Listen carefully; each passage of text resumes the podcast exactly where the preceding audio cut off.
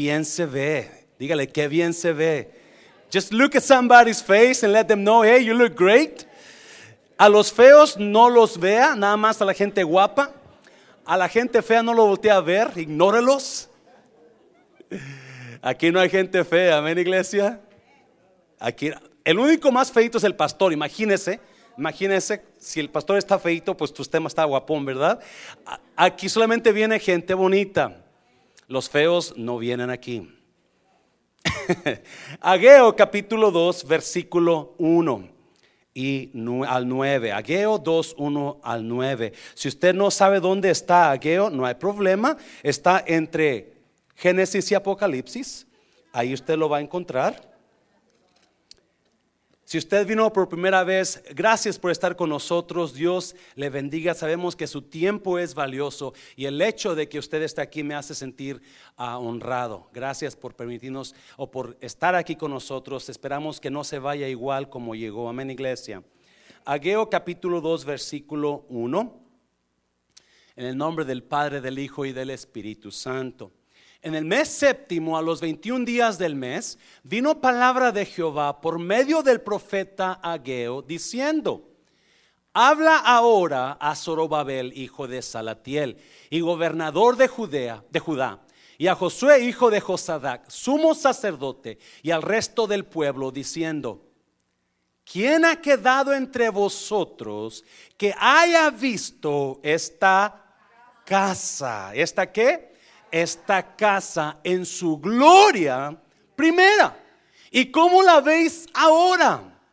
¿No es ella como nada delante de vuestros ojos? Lo que está pasando aquí, Dios manda a Zorobabel a que reconstruya el templo de Salomón. Este es el segundo templo que se va a construir. Había un templo primero pero el y el templo primero estaba lleno de la gloria de Dios, lleno de oro, piedras preciosas. Era una increíble maravilla del mundo. Pero Babilonia vino y la destruyó. ¿Por qué la destruyó? Por el pecado de Israel. Destruyó el templo, la gloria que había fue destruida. So Dios a los años le habla a Zorobabel y le dice: Levante el nuevo templo. Y el versículo 3 le da la palabra, la promesa, la promesa, versículo 3, para atrás, por favor. ¿Quién ha quedado entre vosotros que haya visto esta casa en su qué? En su gloria primera, Zorobabel quiere ver ancianos que vivieron en el tiempo de Salomón, donde la gloria del templo estaba increíble. Era tan increíble la gloria del templo que dice la Biblia que cuando lo inauguraron, llegó tan fuerte la gloria que nadie podía ministrar en el santuario. Por la gloria de Dios. So poderosa. Pero viene lo que dice. ¿Quién ha quedado entre vosotros que haya visto esta casa en su gloria primera? ¿Y cómo la veis ahora? ¿No es ella como nada delante de vuestros ojos? Versículo 4. Pues ahora, Zorobabel, diga conmigo, esfuérzate Esfuérzate, dice Jehová, esfuérzate también, Josué, hijo de Josadac, sumo sacerdote, y cobrad ánimo, pueblo de toda la tierra, dice Jehová, y trabajad, porque yo estoy con, yo estoy con, dígale a alguien, Dios está con usted. Dice Jehová de los ejércitos, 5. Según el pacto que hice con vosotros cuando salisteis de Egipto, así mi espíritu, ¿qué? Estará en medio de vosotros, no temáis. ¿Quién está en medio de usted, iglesia?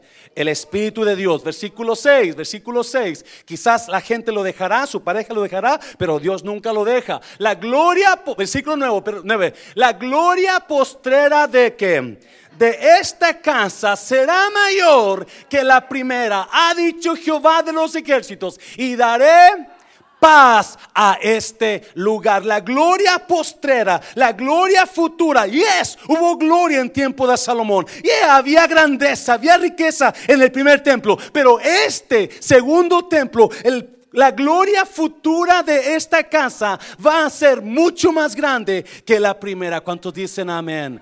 Padre, bendigo tu palabra en el nombre de Jesús. Haz lo que tengas que hacer. Espíritu Santo, usted, trabaja en nuestros corazones. Agarro toda mente contraria en el nombre de Jesucristo, en la autoridad de Jesús, y la llevo cautiva a tu obediencia en el nombre de Jesús. ¿Cuántos dicen amén? Tome asiento, por favor. Oh, estoy emocionado. Dígale a alguien, qué bueno que vino hoy a la iglesia. Yes, qué bueno que vino hoy a la iglesia. Estoy emocionado. Hay una palabra que Dios me ha dado. Estamos hablando de restauración, ¿se acuerda? Mes de octubre, estamos hablando de tiempo de restauración. Dios hablaba conmigo personalmente y me decía, es tiempo que restaures tu vida, José Luis. Y hay mucha gente así como tú que necesita ser restaurado. Hay gente que sus matrimonios se están destruyendo necesitan restaurarse. Amén, iglesia. Este es un mes para usted. Si usted está batallando, si la gloria de Salomón, la gloria del templo de Salomón era increíble. Pero el pecado vino y, e hizo que Dios trajera a, a los ejércitos de Babilonia para destruir la gloria primera. Pero Dios en su misericordia dice, la gloria futura de esta casa la gloria futura de este templo va a ser como mejor, va a ser mayor, va a ser más grande. Now, está hablando del templo de Salomón, pero muchísimos escritores bíblicos también concuerdan que está hablando del templo de su cuerpo de usted. El templo de usted, su cuerpo de usted y yo es el que el templo del Espíritu Santo. ¿Me está oyendo iglesia? So, ahora vamos a hablar en el término no de la casa del templo, pero vamos a hablar en el término de la casa del templo de su cuerpo la casa del templo de usted, amén iglesia.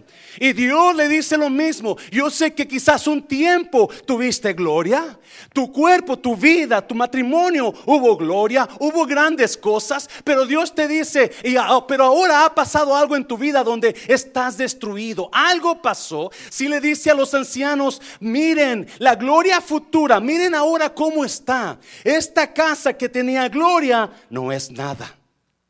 Ahora no es nada, porque está destruida. Está destruida. Y yo le quiero hablar a alguien, Dios me, daba palabra para mí esta mañana, y, quiero hablarle a alguien que su vida se siente destruida. Su matrimonio está destruyéndose. Algo está pasando en su vida donde Dios necesita restaurar. you're going through some things that you need to be restored. You're, going through some, some, some, some issues in your life that need to be restored. Usted está yendo con, eh, está teniendo situaciones en su vida que necesitan ser restauradas. Necesitan, quizás un tiempo usted estuvo, había gloria, había dinero, había trabajo, había negocio, había amor, pero algo pasó que se destruyó.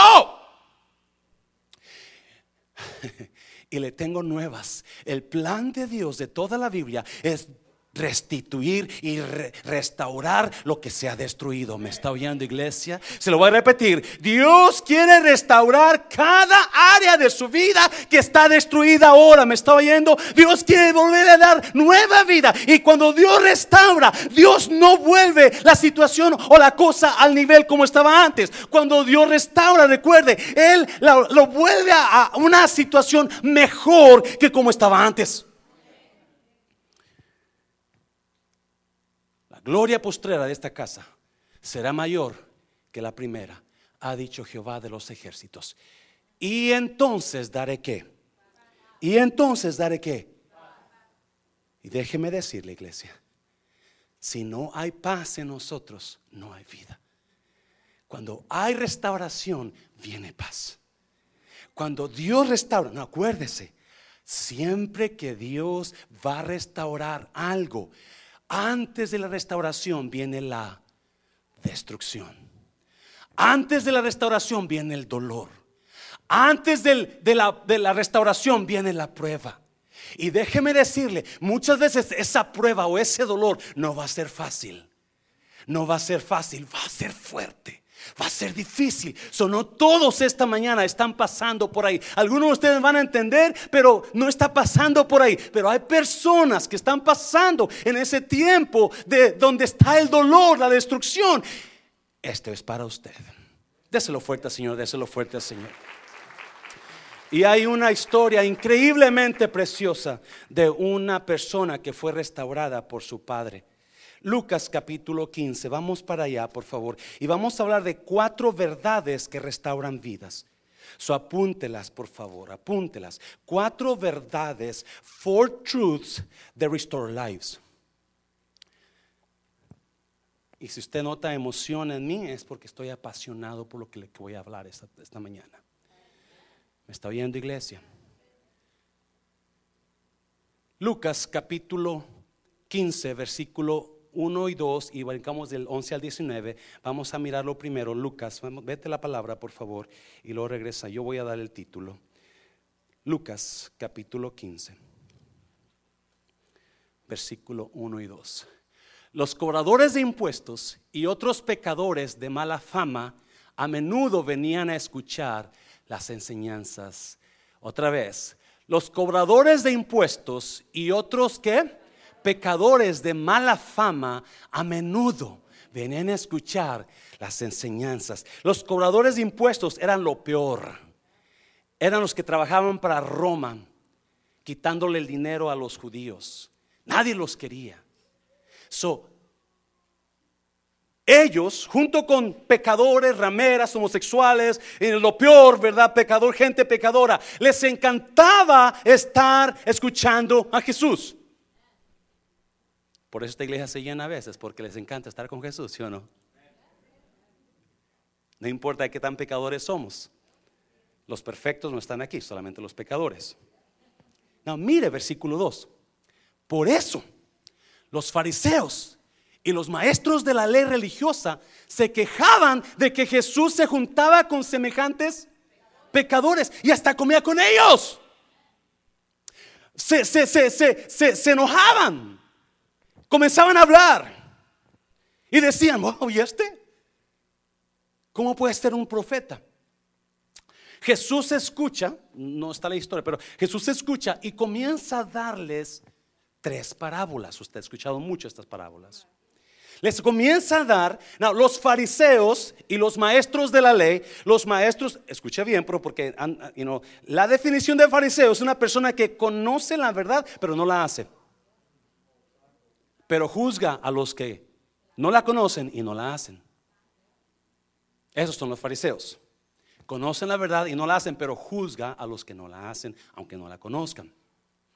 So, esos hombres eran los que, los que se enojaban con Jesús. So, cuando Jesús comienza a conocer lo que piensan, les da tres parábolas. Y la primera parábola le dice, ¿qué hombre de ustedes, si tiene cien ovejas y una se pierde, usted va y la busca hasta que la encuentra, ¿verdad? Deja las 99 y va por su oveja. Y luego le dice otra parábola, ¿qué mujer de ustedes? Si pierde una dragma, una moneda de plata, no barre la casa y busca y, prende la luz y hasta, hasta que encuentra la moneda. Y luego les habla de un padre y un hijo.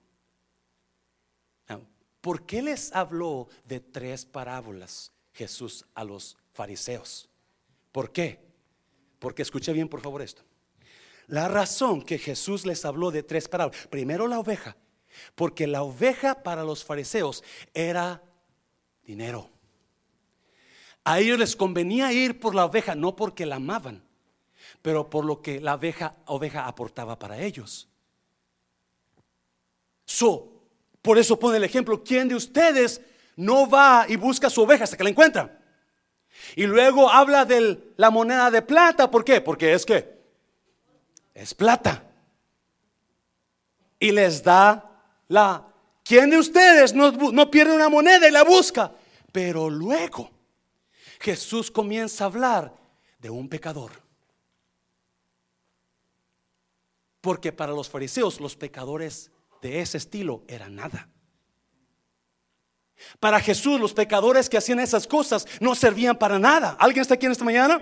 So, les da la oveja, los fariseos tienen, yeah, yeah, yeah, yeah, yeah, la oveja tiene dinero. Les da la, la moneda, yeah, obviamente busca la moneda. Pero cuando les habla del hijo perdido, entonces, wow, so, ¿qué está diciendo Jesús? Lo que Jesús está hablando aquí es sacando el valor de cada persona en esta vida. Se lo voy a decir, no lo entendió. Lo que Jesús está hablando, ese joven perdido vale más que tu oveja mugrosa. Ese joven perdido vale más que esa moneda que estás buscando. Ese joven perdido vale más que todo lo que tú puedas tener junto. ¿Me estoy yendo iglesia? Acuérdese iglesia, Dios nunca, Dios nunca, nunca va a diminizar, nunca va a decirle a usted que no vale. Al contrario, Dios le va a dar el valor que usted vale, me está, que usted es. ¿Me está oyendo iglesia?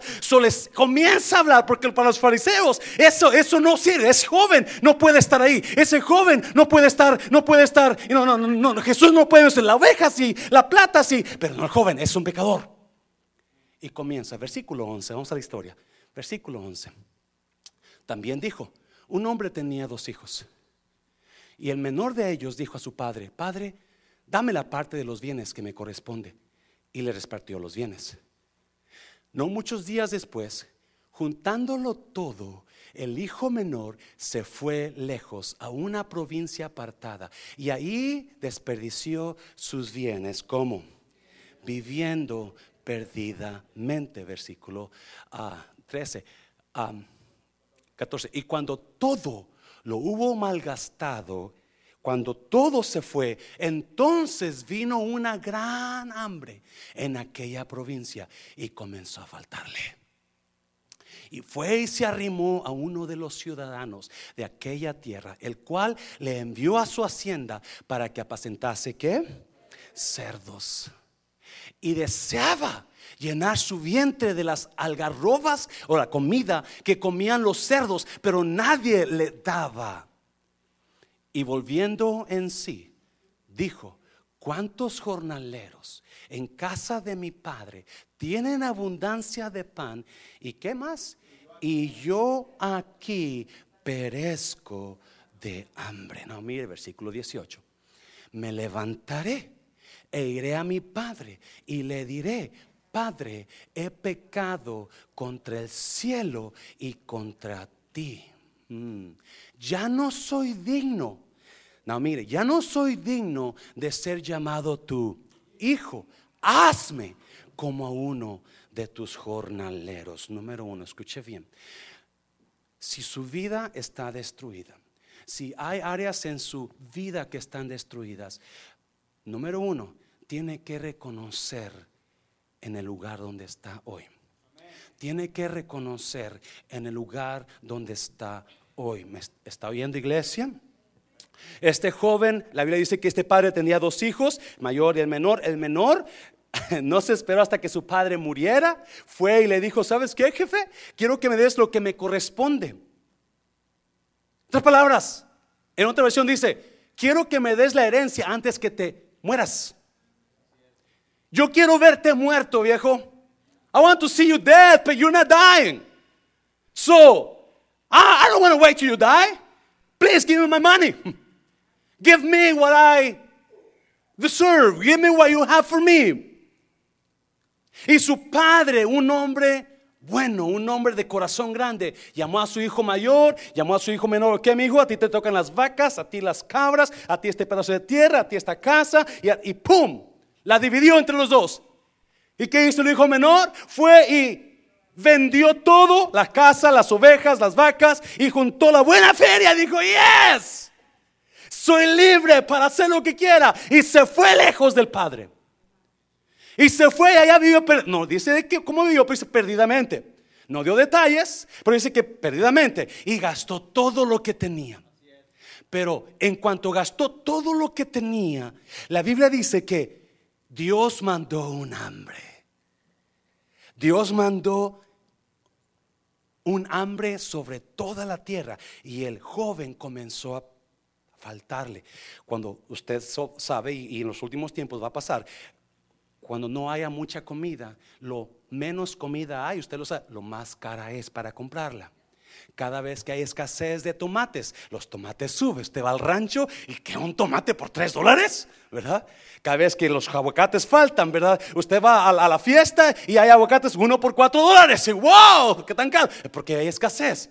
So, el hijo no podía, no, no, no, comenzó, comenzó a faltarle después de derrochar todo el dinero, comenzó a faltarle, comenzó, y so cayó en la pobreza, cayó en, la miseria. So, tuvo que comenzar a buscar trabajo y no había trabajo. Y dice que cuando, cuando de repente encuentra a un campesino y va con el campesino y le dice, ¿sabes qué? Me estoy muriendo de hambre, dame, dame trabajo, necesito comer. I, need a job so I can eat. So can you give me a job? And, and the guy says, okay, I've got pigs, go feed them. Tengo puercos, ve y alimentalos. Y la Biblia dice, y la historia dicen que para un judío, lo peor que le puede pasar es trabajar entre puercos. Porque si usted se juntaba con los puercos, usted se manchaba de acuerdo a la ley judía. So, cayó hasta lo más bajo. Cayó hasta donde por su mala decisiones llegó a lo más bajo. Y la Biblia dice que estaba tratando de comer de la comida de los puercos y estaba tratando de agarrar y estaba tratando, pero dice que nadie le daba todos le daban la espalda. So he wanted to eat. He wanted to eat pig's food. ¿Cómo se han comprado comida de perros en la tienda? Y estaba ahí Laura y ¡wow! La peste que soy yo, ¿verdad? Pero no le importaba. No, usted conoce cuántos han estado con puercos. Y estos puercos apestan, ¿sí o no? Apestan y lo que comen, uh, ¿saben ¿alguien sabe lo que comen los puercos? Mejor no lo mencione, por favor, ¿verdad? Eso quería comer el joven. Eso que los, los puercos comen, eso quería comer. So, lo que ha llegado, hasta dónde ha llegado y está sufriendo, está batallando. So de repente, un día agarra la onda y dijo: ¿Qué estoy haciendo aquí? ¿Qué estoy haciendo entre puercos? ¿Qué estoy haciendo entre estiércol? ¿Qué estoy haciendo en esta situación? En la casa de mi padre hay mucha comida.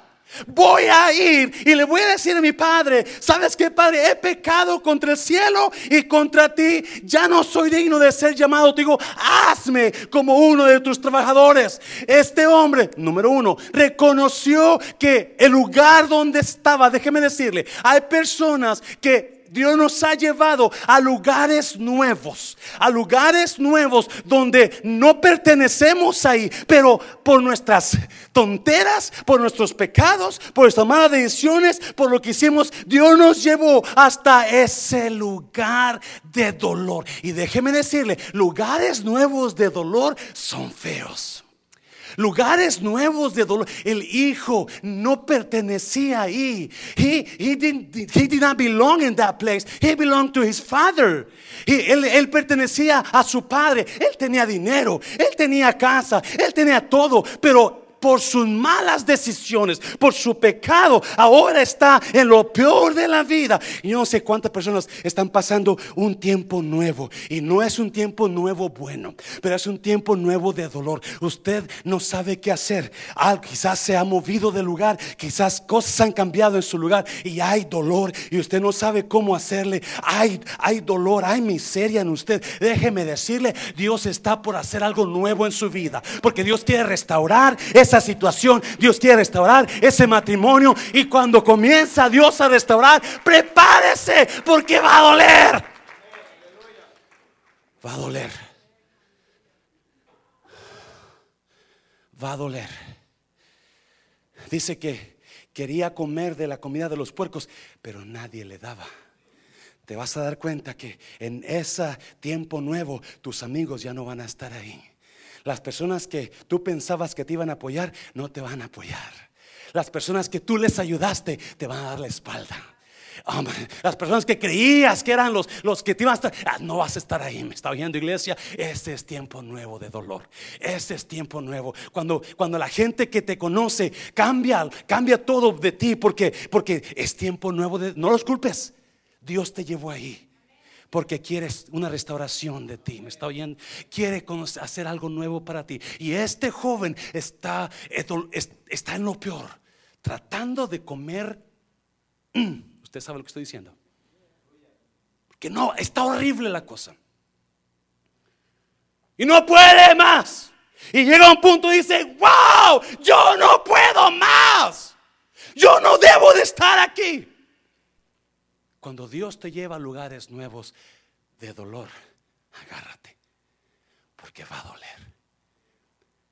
Pero prepárate, porque va a venir con más gloria tu futuro. Está fuerte, Señor, hácelo fuerte. Yes.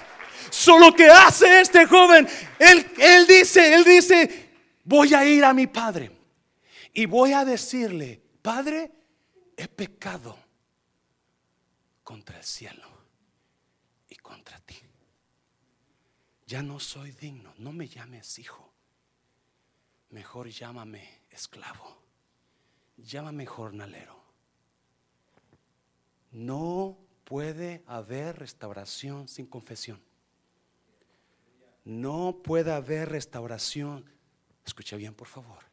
Si su matrimonio está echándose a perder porque usted no ha dicho algo que usted necesita decir, dígaselo a su pareja.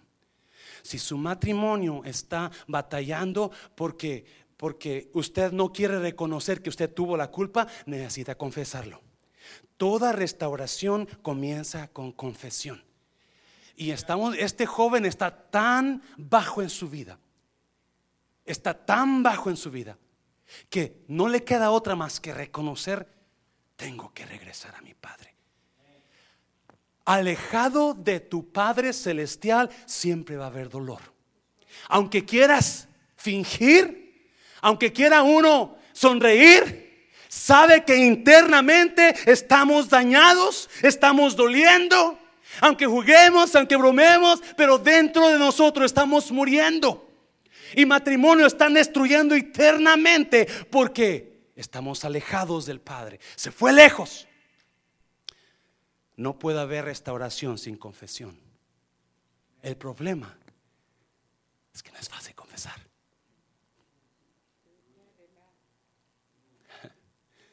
It's not easy to confess. It's difficult. It's shameful. No es fácil confesar. Pero si no confiesas, no hay restauración. Pero nadie queremos confesar, queremos mantenerlo todo aplacadito. Porque no queremos que se den cuenta que también somos humanos. O oh, podemos hablar de aquel que la regó. Él sí, vamos a hablar de él. No hables de los míos, pero de aquel sí. Y es lo que hacemos. Hablamos de los, pero usted no dice los de usted, porque no quiere que la gente sepa lo que usted es. Y cuando la gente le quiere apuntar con el dedo, usted lo niega, porque no queremos que la gente piense, yo, no, yo soy bueno. Me admiro al joven que estando en lo más profundo de su dolor, reconocen, voy a ir a mi padre. Yo no pertenezco a este lugar, acuérdese. Acuérdese, está usted en un lugar nuevo de dolor. Pregúntele a Dios por qué. Y si usted ya sabe, acuérdese, hay confesión que hacer. Hazlo fuerte, Señor, hazlo fuerte, Señor, hazlo fuerte. Número dos, número dos. Oh, dígale a alguien, esto se pone bueno, dígale, esto se pone bueno. Prepárate porque hay restauración, dígale, algo, algo viene mejor, algo viene mejor. ¿Me está oyendo iglesia? Recuerde que usted es hijo. Número uno, si usted está destruyendo su vida, si su matrimonio o algo está destruyendo, su fe, reconozca ese lugar donde está y confiese lo que necesita confesar. Y número dos, necesita recordar, por favor recuerde esto, usted es hijo. En Cristo, déjeme clara, en Cristo usted es hijo. Sin Cristo usted es un esclavo. Perdone la palabra. Después que, si usted quiere más, ahorita va a salir un poquito más, ¿verdad? Pero necesita venirse a la casa para que entienda. Sin Cristo Jesús usted es esclavo. Pero en Cristo usted es hijo. Porque a los suyos vino, a Juan, libro de Juan, Evangelio de Juan, capítulo 1, versículos 11 y 12. A los suyos vino, mas los suyos no le recibieron. Mas a los que le recibieron, a los que creen en su nombre, les dio el derecho de ser llamados hijos. A los que no creyeron, no fueron hijos. Solamente a los que creyeron. Es que yo soy hijo de Dios. ¿Tiene a Cristo? No, a mí no me gusta eso. Entonces no es hijo. Perdónenme. ¿Me estoy yendo iglesia? Pero este hijo era hijo. Alguien me, alguien me está oyendo. Este no era un pecador cualquiera. Este era un hijo. Amén, iglesia. Este era un hijo, era un cristiano, venía a la iglesia. Él decidió salirse de la iglesia. Él decidió alejarse del Padre. Pero era hijo, mire, versículo, versículo 15, 20, perdón. Y levantándose vino a su padre y cuando aún estaba lejos lo vio su padre y fue movido a misericordia y corrió y se echó sobre su cuello y le besó. 21. Y el hijo le dijo, Padre, he pecado contra el cielo y contra ti, y ya no soy digno de ser llamado tu hijo. No, están abrazados, están llorando, ¿verdad? Imagino que están bien, el padre viene, no, y el hijo comienza a confesarle. ¿Alguien está aquí? No, el plan era, ¿se acuerda? El plan era, Padre, ya no soy digno de ser llamado tu hijo, hazme como uno de tus jornaleros. Ese era el plan. Hazme como ya no soy digno. Ese, ahora hazme como. Pero mira lo que dice el padre. Y el, y el hijo le dijo: Padre, he pecado contra el cielo contra ti. Ya no soy digno de ser llamado tu hijo. No terminó la frase. Versículo 4, 21, 22. Pero el padre dijo a su siervo, lo interrumpió. Alguien me está oyendo, iglesia. Lo interrumpió. Sacad el mejor vestido y vestidle y poned un anillo en su mano y calzado en sus pies. Lo interrumpió. Padre, ya he pecado, ya no soy digno. Decimos a tu hijo, ey, ey, ey, vengan, vengan, vengan. Agarren, agarren el, el vestido, agarren el vestido y pongan anillo. Versículo 23. Y traed el becerro gordo y matadlo y comamos y hagamos. Wow. 24 porque este mi hijo muerto era y ha revivido. Porque este mi, ¿qué? Este mi, este mi. Espérame, pero el hijo piensa que es jornalero. Pero el padre dice, este es mi hijo. Y el joven dice, yo soy esclavo. Tú eres mi hijo. Pero él piensa, yo soy esclavo. Yo soy jornalero, yo, soy, yo no soy tu hijo. Pero el padre dice, no, tú eres mi hijo. y para probar que eres mi hijo, trae el vestido, trae el vestido, trae el vestido mejor, trae un anillo, trae zapatos. Y traigan el becerro gordo. Y traigan el becerro gordo. Porque este mi hijo muerto era y ha revivido, se había perdido y es hallado. Y comenzaron a... Y comenzó la fiesta. Comenzó el baile, baila como Juana la cubana, Comenzó el baile, comenzó todo. Y no, yo no sé si era cubana o era mexicana o era americana, pero era un baile, era comida, era, era eso lo que estaba pasando. No, escuche bien, por favor, escuche bien, por favor, escuche bien, por favor. El padre no lo miró, porque dice que lo miró de lejos, lo miró de lejos. Y cuando lo miró que viene, yo no sé cómo venía el pobre flaco, greñudo, apestoso a marrano, apestoso a cosa que comen los marranos, ¿te sabe? Pero no le importó al padre. Oh, precioso Dios. Hay gente que se espanta de usted. Hay gente que se espanta de los demás, de las cosas que... Pero ¿qué pasó? Vino y lo que no le dijo, hijo malagradecido, yo sabía que te ibas a por eso no quería darte dinero, te voy a quitar y vas a trabajar y tienes que ganar y tienes que y tienes que tienes, tienes que todo lo que comas te lo voy a cobrar. No. Iglesia, su Dios y usted quiere verlo restaurado. Su Dios de usted quiere verlo levantado en ánimo. Su Dios de usted quiere que entienda, hay un Dios, hay un Padre celestial que odia la situación en que usted está. Él no le gusta que usted esté destruido, con dolor, dañado. No, Él quiere verlo restaurado. Él quiere verlo. aleluya. No, no, no, no. Padre, ya no soy, ya no soy digno de ser llamado tu hijo. Hazme. Va, traigan el vestido, trae el vestido, trae el anillo, trae el becerro. Lo paró. No, tú no eres un jornalero. Alguien dígame, bro. Tú no, tú eres, hijo, tú no eres, no, tú eres mi hijo. You're my son. You're my son. You're my son. I, I, I, I'm your father. Yo, te, yo soy tu padre. Tú no eres Hugo. Tú no eres de esos. Yo te salvé. Yo te agarré. Tú eres de mi casa. Traigan el vestido. Traigan el anillo. Traigan los zapatos. No te palabras. Traigan todo lo que indica que Él es mi hijo. Y no solamente eso, pero dicen, traigan el becerro no dice traigan un becerro, no, el becerro. ¿Cuántos, cuántos crecieron en el rancho? Y usted, su papá o su mamá eh, alimentaba, tenía puercos o tenía becerros, ¿verdad? O regos o chivos. ¿Y qué hacían con, en mi casa eran puercos? ¿Qué hacían con los puercos cuando los querían guardar para una fiesta? ¿Los qué? Les engordaban. Ándale José Luis, ve a darle comida al puerco. Y ahí va el hermano José Luis, verá, con una bolsa de maíz o comida al puerco. Y él se levantaba dándole comida al puerco. Y ese puerco estaba bien chonchito porque comía y comía. No se daba cuenta que era una trampa. no se daba cuenta que iba. Y los chicharrones de ahí iban a salir bien ricos. ¿Se acuerda, verdad?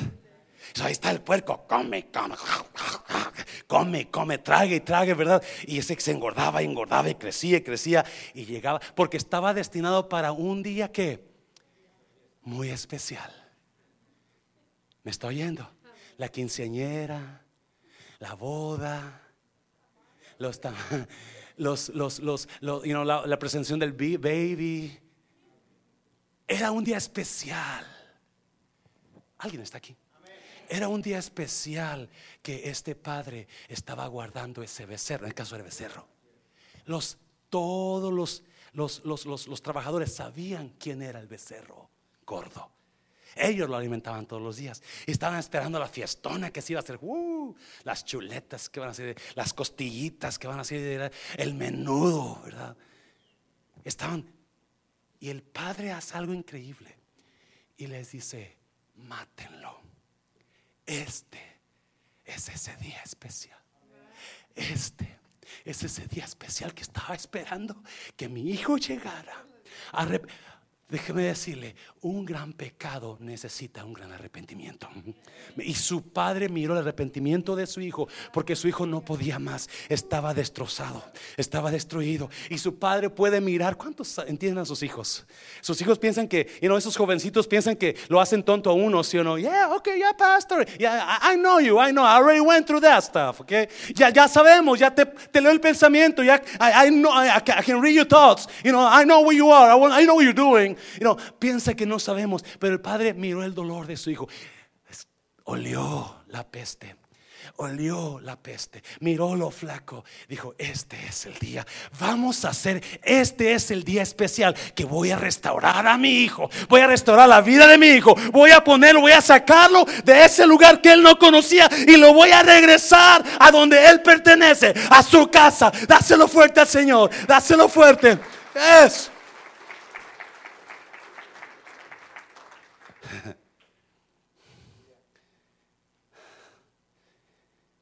Comenzó la fiesta.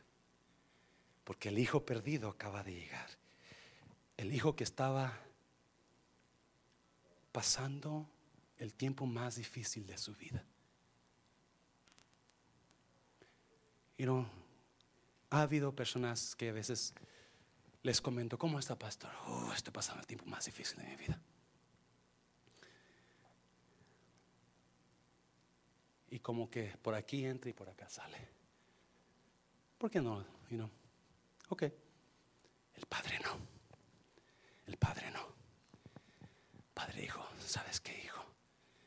Ok, ya te escuché. Escuché tu confesión. Ahora déjeme decirte, tú no eres esclavo. No te puedo dar el trabajo de jornalero porque tú no eres jornalero. No te puedo poner a arar la tierra porque tú no perteneces ahí. Tú eres hijo. Tú eres hijo. Mire, número dos, número dos en Cristo, recuerde que en Cristo su pasado no existe. Alguien me está oyendo, iglesia. No, yo no sé si usted entienda esto, pero vamos a leerlo. Mire, versículo, versículo 25. Y su hijo mayor estaba en el campo. Y cuando vino y llegó cerca de la casa, oyó la música y el baile. Y el baile. 26. Y llamando a uno de los criados, le preguntó, ¿qué está pasando en la casa? 27. 27. Él le dijo, tu hermano ha venido. Él le dijo, ¿qué? Tu hermano ha venido y tu padre ha hecho matar el becerro gordo. Este es el día especial por haberle recibido bueno y sano. Entonces se enojó y no quería entrar. Salió por tanto su padre. Come hijo, es tu hermano. Él se había perdido. Mira, hijo, pásale, gózate con nosotros. Pero él está enojado. Él está, ¿por qué está enojado su hijo? ¿Por qué está enojado el hijo mayor? ¿Por qué? Siguiente versículo lo revela versículo 29. Mas el hijo mayor respondiendo dijo al padre, he aquí, tantos años te sirvo, no habiéndote desobedecido. Wow, wow. ¿Y qué más? Nunca me has dado ni un cabrito para gozarme con mis amigos. Qué increíble que gente se justifican y se creen perfectos. Nunca te he desobedecido. Siempre he estado contigo. Mm. Siempre, nunca me has dado ni un cabrito para gozarme con mis amigos. No, mire el versículo 30. Pero cuando vino este mi hermano, ¿Sí dice? Cuando vino este, no mi hermano, el siervo le acaba de decir, vino tu hermano. Pero ahora le dice, pero cuando vino este, tu hijo, él, tu hijo, que ha consumido tus bienes con rameras. ¿Cómo sabes que lo consumió con rameras? Él no sabe. Antes no había Facebook. ¡Yeah! ¡Miren la muchachona! ¡Ah! Él está asumiendo lo que él piensa que pasó porque él quiere hacer lo mismo. O quizás está haciendo lo mismo, pero no lo ha encontrado todavía. Pero acuérdense, Romanos 3:23 dice, por cuanto todos, ¿cuánto gentes? Oh, pero no, no, no, él, no, él no pecó. Él es perfecto. Él, es santo. Alguien dígame en iglesia, alguien dígame. ah, sí, pero aquel pecador, ese es tu hermano, ese, es tu hijo. No mi hermano, tu hijo. Tu hijo con rameras, has hecho matar para él el becerro gordo. So, escuche bien, iglesia, por favor, entienda. El hijo mayor se siente justo. Por eso él apunte con el dedo.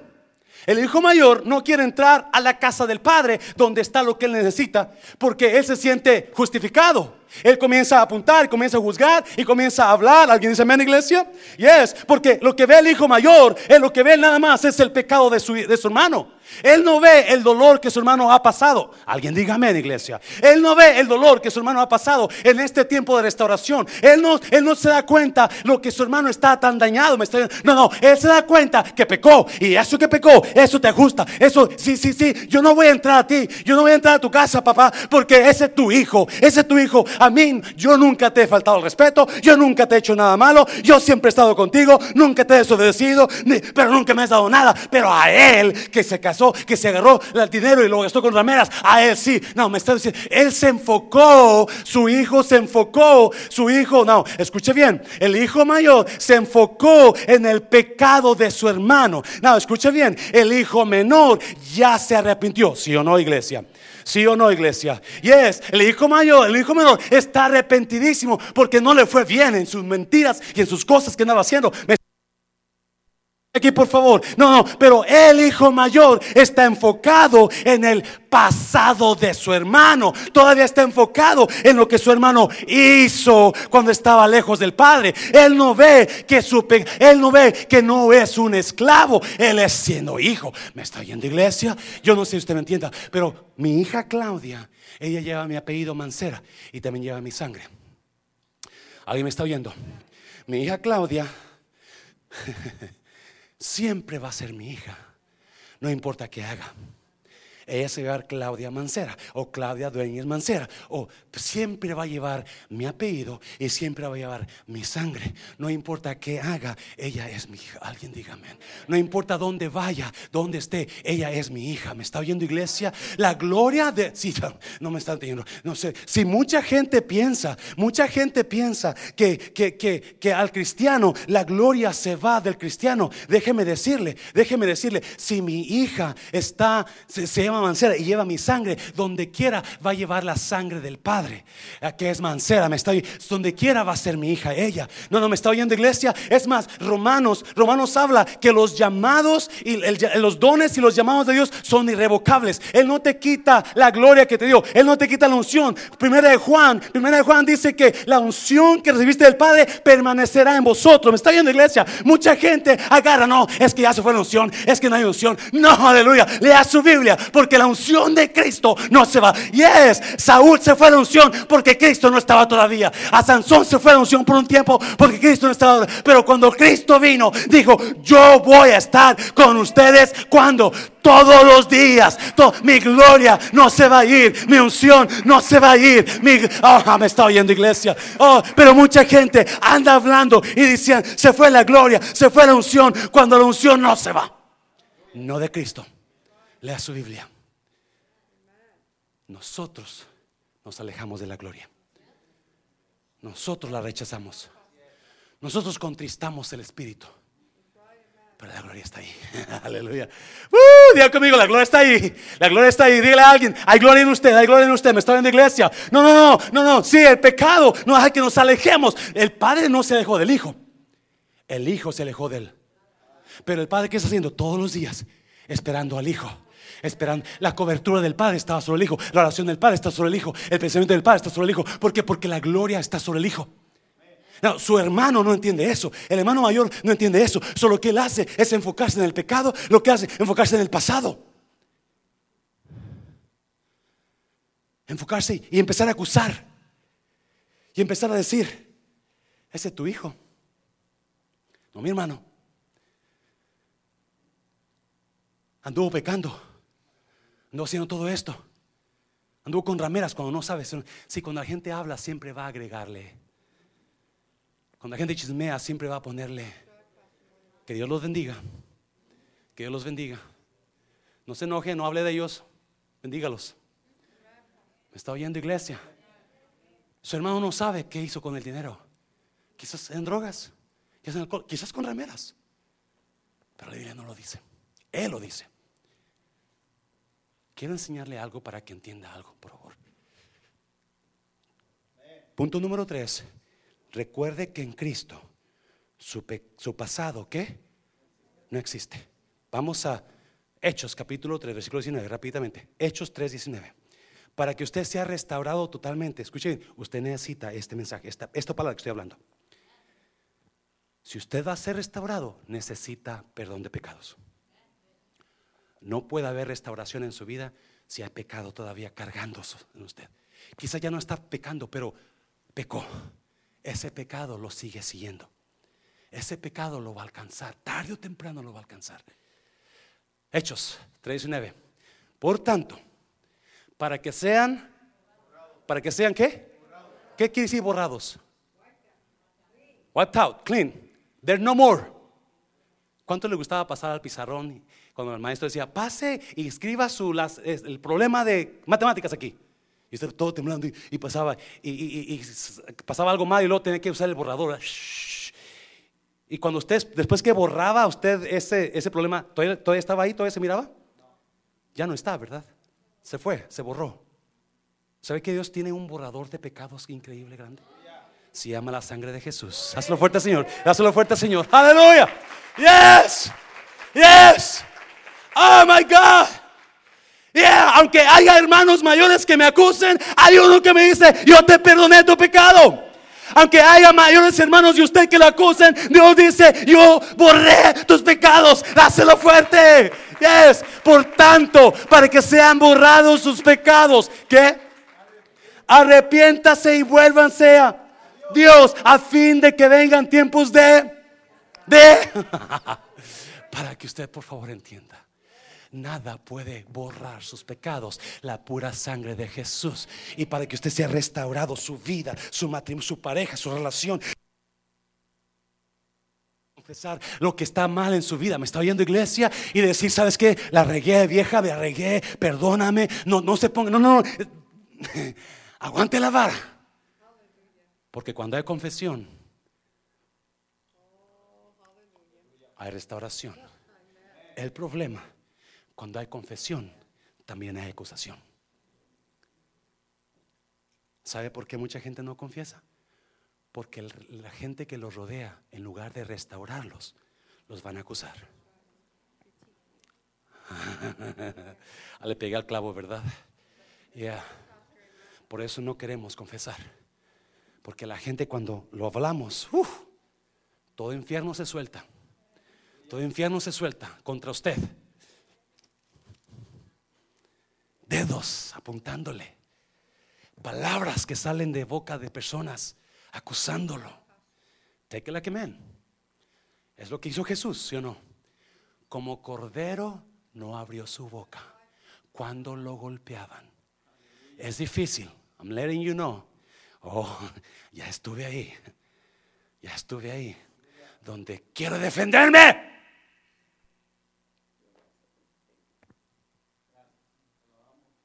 No puedo. No puedo. Pero sé que alguien me va a defender un día. Sé que alguien me va a defender un día. Y uno lo que hace es nada más aguante la vara para que andaba ya comiendo cosas de marranos. Hello, aleluya. Alguien dígame, dale el paso fuerte, Señor, dáselo fuerte, Señor.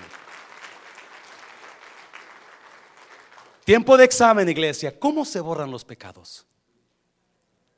¿Cómo se borran los pecados? ¿Con jabón sote? ¿Jabón Ariel? ¿Clorox? Arrepiéntanse y vuélvense a Dios para que vengan tiempos de descanso. Si no hay perdón de pecados, no va a descansar. Si no hay declaración, no va a descansar.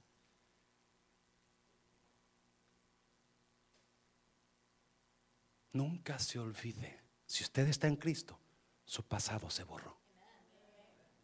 Hello, aleluya, iglesia. ¿O no lo cree? ¿No lo cree, iglesia? Romanos, Romanos. Mire, mire, me encanta esto. Antes, en todas estas cosas, somos que más que vencedores por medio de aquel que nos amó. 38.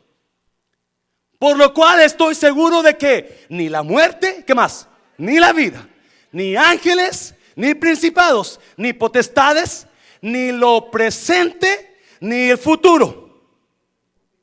Ni lo presente, ni el futuro. ¿Qué falta ahí? Pero ¿qué falta ahí antes del presente? ¿Por qué no dice Pablo ni el pasado, ni el presente, ni el futuro? Porque no hay pasado. Solo hay presente y futuro. Oh, aleluya. ¡Uh! ¡Hácelo fuerte! No hay pasado. El pasado se borró cuando usted vino a Cristo. Dios lo borró con su sangre carmesí en la cruz. ni el presente ni el futuro. ¿Dónde está el pasado? No existe. No existe. ¿O oh, no lo cree? ¿No lo cree? Vamos al otro, por favor. Vamos al otro. Ni lo profundo, ni, lo, ninguna otra cosa nos podrá separar del amor de Cristo, que es, escuche bien, si su pasado lo persigue, sí lo puede separar del amor de Cristo. Porque el pasado para algunos de nosotros es fuerte. Yo viví un tiempo una vida inmoral, ese es mi pasado. Inmoral fea, ese es mi pasado, si se quiere saberlo. Y es fuerte, me está oyendo iglesia. Pero cuando vine a Cristo, ese pasado se borró. Y por eso nada me puede apartar de Jesús. No, no, mira, mire. Ah, el otro versículo que es 1 Corintios 3. 1 Corintios 3. Rápidamente. Así que ninguno se gloríe en los hombres, porque todo es vuestro. Sea Pablo, sea Apolos, sea Cefas, sea el mundo, sea la vida, sea la muerte, sea lo presente, sea lo porvenir, sea el futuro. Todo es vuestro. ¿Dónde está el pasado? No existe. Oh, pero el hijo se enfocó, el hijo mayor se enfocó en el pasado de su hijo, de su hermano. El hijo mayor se enfocó en el pecado de su hermano. Tu hijo, ese tu hijo, que se gastó todo su dinero en rameras, le está regando ahí. Espérame, espérame. Que no está arrepentido ese muchacho. Que no está arrepentido. Hijo, tú no sabes lo que acaba de pasar mi hijo. Se quedó sin herencia. Ya la gastó. Tú, él no tiene lo que tú tienes. Ya no tiene nada. Lo único que tiene soy yo. Oye, a veces el tiempo de restauración nos vamos a quedar sin nada. Jeremías, Dios le dijo, ve a la casa del alfarero y mira lo que hace. Y miró Jeremías y miró que el alfarero estaba haciendo una vasija bien bonita. ¿verdad? Y cuando termina, no le gustó al alfarero. ¿Y qué hizo? La rompió toda. Y de los pedacitos que quedaron, le echó agua y comenzó a hacerlo otra vez. Hasta que le quedó como quería. Esa es la restauración de Dios. Te tiene que romper. Lo cantamos, pero no lo quiere pasar. No lo quiere pasar. Porque va a ser difícil. Pero el final va a ser precioso. ¡Hácelo fuerte! ¡Yes! ¡Uh!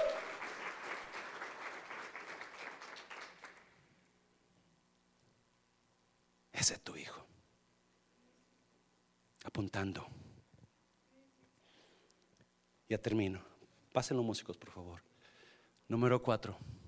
Número cuatro. Dios quiere corregir lo que salió mal en su vida. Recuerde. Número tres, recuerde que su pasado en Dios no existe. Desapareció, se borró. Y número cuatro, todo lo que usted hizo mal Dios lo quiere hacer bien. Todo lo que usted hizo mal, Dios no solamente tiene un borrador, pero tiene un corrector. Have you used it before? White out. You don't like what you wrote, so hey, I'm gonna, I'm gonna correct it. I'm gonna erase it and I'm gonna make it new. I'm to make it better. Lo voy a obrar con el corrector y lo voy a hacer nuevo. Como me gusta a mí. Uh. ahorita no me gusta lo que estoy pasando. Pero yo sé que cuando termine este proceso, a Dios le va a decir, Dios le va, me va a mirar y decir, yes, ahí te quería mirar.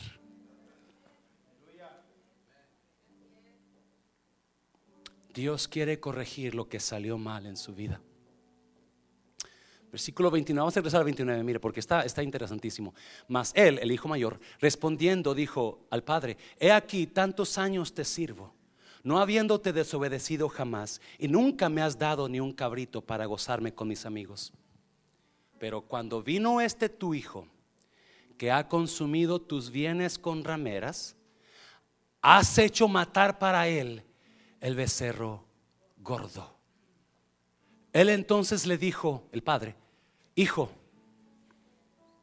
see how how this man is, this father. Hey, you're my son too. I love you as well. I love you. I know you haven't never left. But everything I have is yours. Mira, siempre ha estado conmigo y todas mis cosas son tuyas. 32. Mas era necesario. Mas era qué? ¿Qué? Hacer fiesta. Y regocijarnos.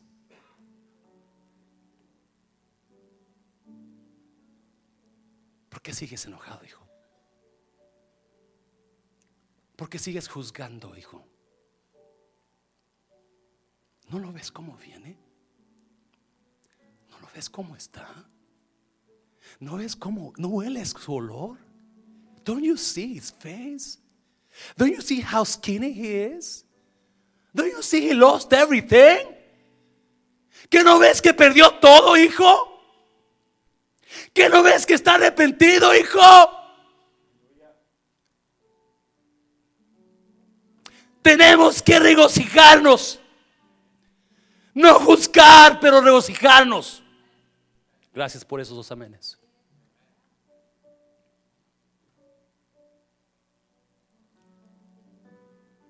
Porque este tu hermano era muerto y ha revivido. Se había perdido y es hallado. ¿Sabe qué lo interesante es esto? El hermano mayor tiene razón.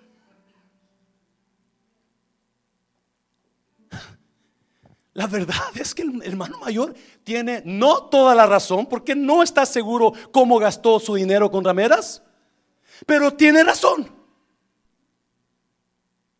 Y es, el hijo menor quería ver a su padre muerto, ¿sí o no? Yes, para quedarse con dinero. No era correcto. It wasn't right. But he wanted to see his father dead. No era correcto. ¿No era justo que el hijo menor en su rebeldía quería ver a su padre tendido? Todo por ambición. Yeah. ¿No era justo que su hijo se fue después que recibió la herencia y dejó a su padre? No era justo. Tiene razón el hijo mayor. Yeah, tiene razón el hijo mayor. Desperdició todo su dinero. Tiene razón. He was right.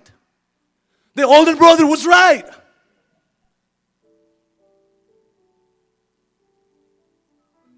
Todo eso hizo el hijo menor. Todo eso que lo acusa menos quizá las rameras, el hijo menor lo hizo. So él tiene razón. Él tiene razón de estar enojado. Él tiene razón de juzgar, de apuntar, yes. Ya tiene razón de acusar, yes. Tiene razón. Es culpable. Es culpable el hijo menor. Es culpable el hijo, pero cuando vino al padre arrepentido, el padre dijo: Todo eso te borro, mi hijo. Yes, hiciste mal, yeah, hubo dolor, yeah, te causaste, pero ahora quiero darte otra vez lo que te pertenece. Quiero restaurar tu vida. So, aunque era, era verdad que el hijo menor había pecado, ahora Dios quiere corregir y restaurar a su hijo. Dáselo fuerte, porque Dios quiere hacer y corregir lo que usted hizo malo, lo que quiera hacer bien. Aleluya.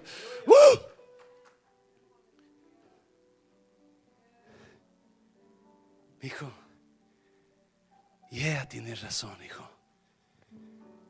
Tiene razón, hijo. No debería haber hecho eso, pero lo hizo. No debería irse de la casa, pero se fue. No debería andar gastando su dinero en lo que yo no sé, pero lo hizo. No debería comer comida de marranos, pero lo hizo. Pero ahora es tiempo de regocijarnos, hijo, porque una nueva vida comienza para él. Un nuevo tiempo comienza para él.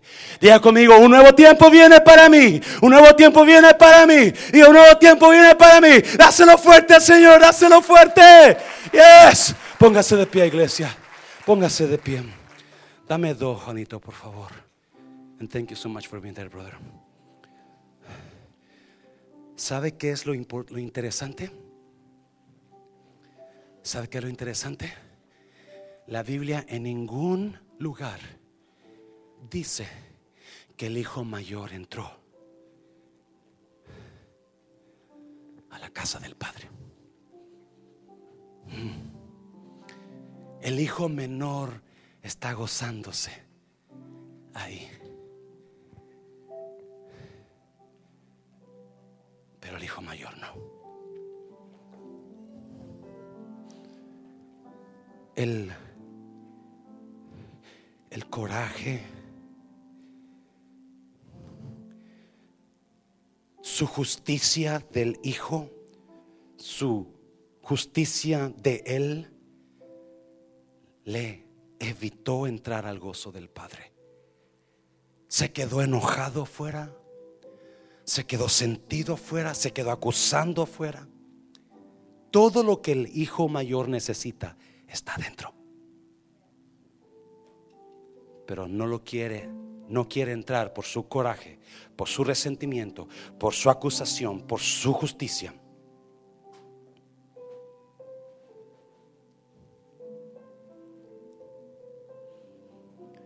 Habla una historia de una, una mamá, su hija jovencita se le fue de la casa, teenager teenage girl left home and went away. Y vivió una vida mala. Su mamá llorando, no sabía qué hacer, pero ella decidió hacer una cosa. Mi hija donde quiera que ande y lo que quiera que ande haciendo, sigue siendo mi hija. So porque es mi hija, voy a hacer una cosa. No sé dónde anda, pero yo sé que un día se va a acordar de su madre y va a buscarme. Lo que voy a hacer, voy a dejar la puerta abierta todos los días de mi casa, día y noche. Por si un día llega mi hija, no hay nada que impida que entre a mi casa.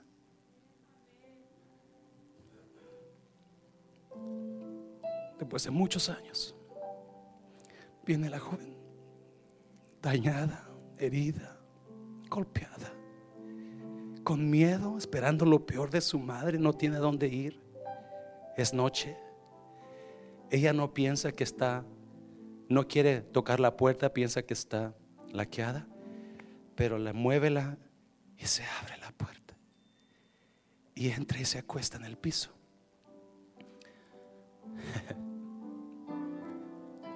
no sabiendo que su mamá estaba esperándola para dar el abrazo más fuerte de su vida.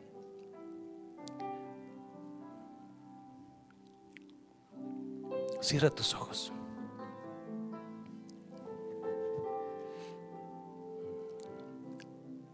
Nadie está mirando, por favor. Habrá alguien aquí que usted no tiene a Cristo. Deja las, luces prendidas, por favor pero nadie está mirando. Cierre sus ojos. Habrá alguien aquí, acuérdese, en Cristo, cuando venemos a Cristo, Él borra nuestros pecados. Y cuando hay borrón de pecados, viene paz a nosotros. Si usted no está en Cristo, usted sigue siendo esclavo de eso que está haciendo o de eso que hizo hace mucho.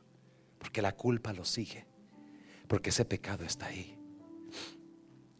Cristo tiene la puerta abierta. Él dijo, yo soy la puerta. El que por mí entrare será salvo. Cierra tus ojos. Habrá alguien aquí que así como ese joven, ese hijo menor, usted quizás está pasando un tiempo difícil. nunca he hecho una decisión por Jesucristo. Un día yo la tuve que hacer y la mayoría de nosotros llegamos como usted. Dios quiere hacer algo nuevo en su vida. ¿Habrá alguien aquí que dirá, pastor? Yo estoy en ese lugar. Yo necesito ayuda.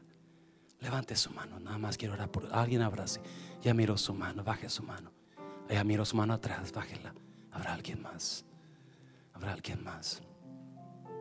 Ya miro su mano. Pagar su mano. Habrá alguien más. Dios quiere restaurar su vida. Restaurar su matrimonio.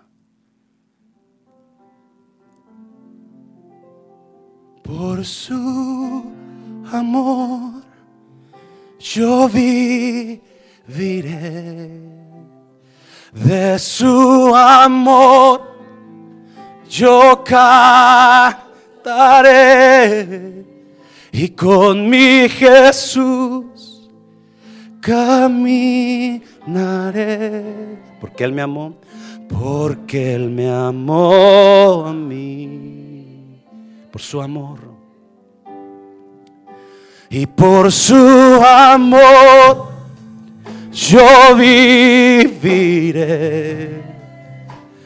De su amor yo cantaré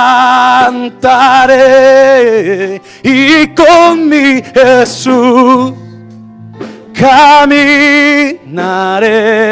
Porque Él murió, porque Él murió por mí le seguiré.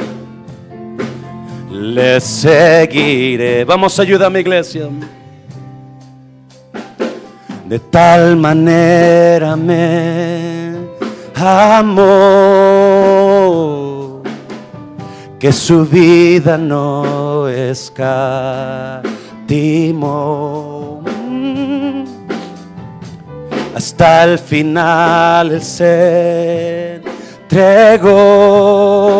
y a la muerte fue, y a la muerte, porque Él me amó, me amó.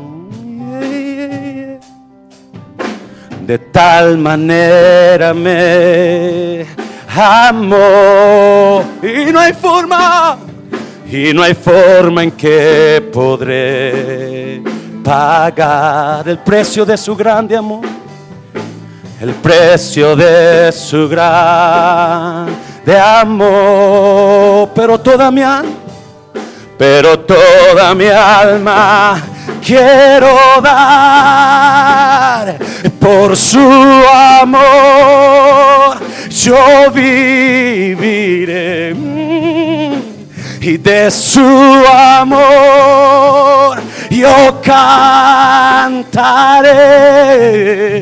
con mi Jesús caminaré, caminaré, porque Él me amó, porque Él me amó a mí, por su amor. Y por su amor yo viviré. De su amor yo y con mi Jesús caminaré porque Él murió por mí. Le seguiré. Gracias por tu amor. Gracias por la cruz, Jesús. Te damos gracias, Jesús. Dice el Señor, te amo.